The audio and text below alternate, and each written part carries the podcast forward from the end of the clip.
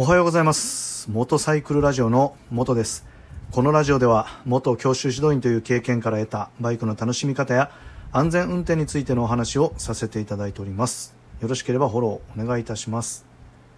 え今日はですね、えお盆の季節にバイクを運転するときには前の車のナンバープレートをよく見ておきましょうというお話をさせていただきたいと思います。よろしければお付き合いください、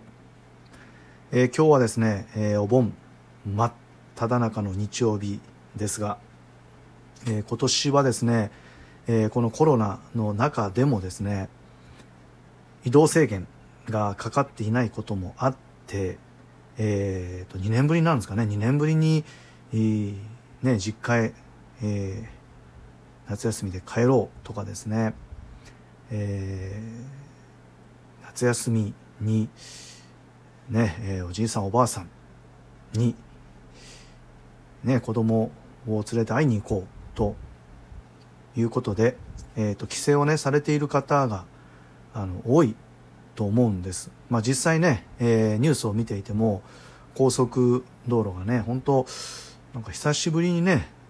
聞いたと思うんですけど、まあ、すごいその U, U ターンで車が、えー、渋滞しているっていうニュースも、えー、本当2年ぶりに聞くことがね、えー、できたわけなんですけど、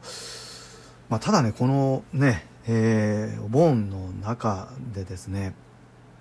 えー、ね、バイクを運転される方っていうのもまあ多いと思うんですね。私も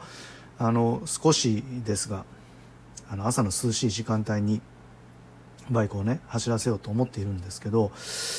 このね時期に気をつけないといけないと思っていることがですね、えー、前を走ってる車のねナンバーナンバープレートを、えーまあ、意識的によく見るっていうことなんです。でこれが何かと言いますと先ほどお話ししてたお盆で、えー、田舎とか実家にね、え、帰省される方がまあ今年はね多いというか、えー、2年ぶりにそのねえー、戻ってきたっていうかいうお話をさせていただいたんですけど、まあ、これに関係がありまして、えー、要はですね前の車のナンバープレートを見た時にですねいつもと違う都道府県のナンバーを見る機会っていうのがやっぱりねこのお盆の季節って多いんですよね。まあ、例えば私は大阪に住んでいて普段見ているナンバープレートっていうのは大阪、まあ、あと浪速が多いんですけど、ね、その中で、えー、要はあの関東の方のねナンバープレートを見たりですね、まあ、本当に、えー、北海道とかね沖縄のナンバープレートを見たりすることもあるんですよ。このお盆の季節。要は帰省のためにですね,、えー、ね車を運転して、えー、ね、実家、まあ、あと田舎へね帰って、えー、来られているっていうのが当然ねニュースで U ターンで車が多いっていう情報が流れていることからもですね当然多いわけですよね。なので前を走っている車が、えいつもよく見ている。ね。ナンバープレートと違う可能性があのかなり高いっていうことなんです。でナンバープレートがいつもと違うことで、まあ、な何が 危ないの？ってこう思われるかもしれないんですけどあの何が危ないかっていうとですねえー、もう本当に久しぶりに、えー、帰ってこられていて、ね、道が変わっている可能性もありますよね。まあ、あとは、えー、立っている建物も変わっている可能性もあると思うんですよ。ね、例えばコンビニなんて、えー、2年経ったらですね、最悪、あの、もう閉店してなくなっていたりとかあと違うコンビニになっていたりする場合もあるわけですよね。だからですね怖いのはですねその前を走っている、うん、違うね都道府県のナンバーの方が久しぶりに、いいね、実家にこう帰ってきて、ね、昔の道路をイメージして走っていたけれども覚えていた景色と違っていたがためにですね、例えば、あれ？あれ？ここじゃなかったかっていうことで、もうほんと無意識にブレーキをかけて減速したりですね。あとは、あ、ここを曲がらないといけなかった。こんなとこにコンビニができたとは知らなかったって言って合図を出さずに曲がってくる可能性ってこれあるわけですよね。で、やっぱりこのお盆の季節ではね、えー、そうこうなってしまう、運転中にそうなってしまうっていう可能性が非常に高いっていうふうに思っています。まあこれはね、私もうもうね、えー、バイク歴も30年になるんですけど、まあ毎年ね、そのお盆の季節、ね、休みがあるので、えー、バイクにね、乗ってきたわけですけど、やっぱりね、えー、このお盆の季節。で、それとね、あの、お正月も実は、えー、結構あります。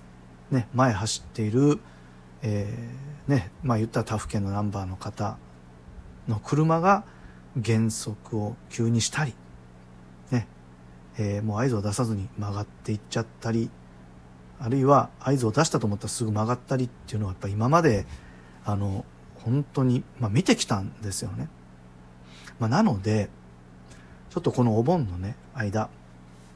ね、えー、運転をされるね、予定がある方はですね、えー、いつもね、いつもそんなに前の車のナンバープレートなんて見てないよって思われる、思われている方もですね、ちょっとこの時期はですね、前の車のナンバープレートをよく見ていただいて、あれ？他府県のナンバーの方だ。まあ、ひょっとしたら、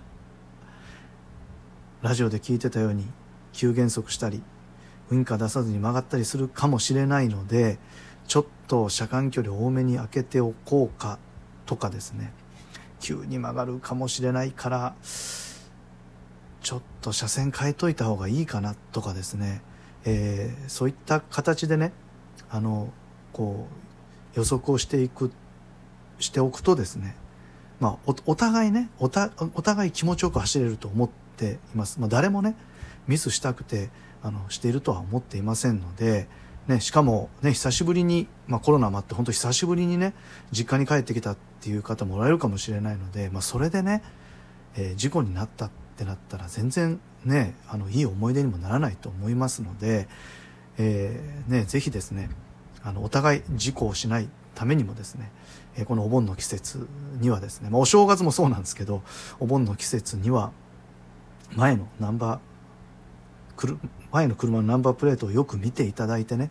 え、他府県ナンバーの方であったら車間距離をいつもよりも大きめに取るっていうことをすることでねお互い気持ちよく走れるんじゃないかなっていうふうに思っております。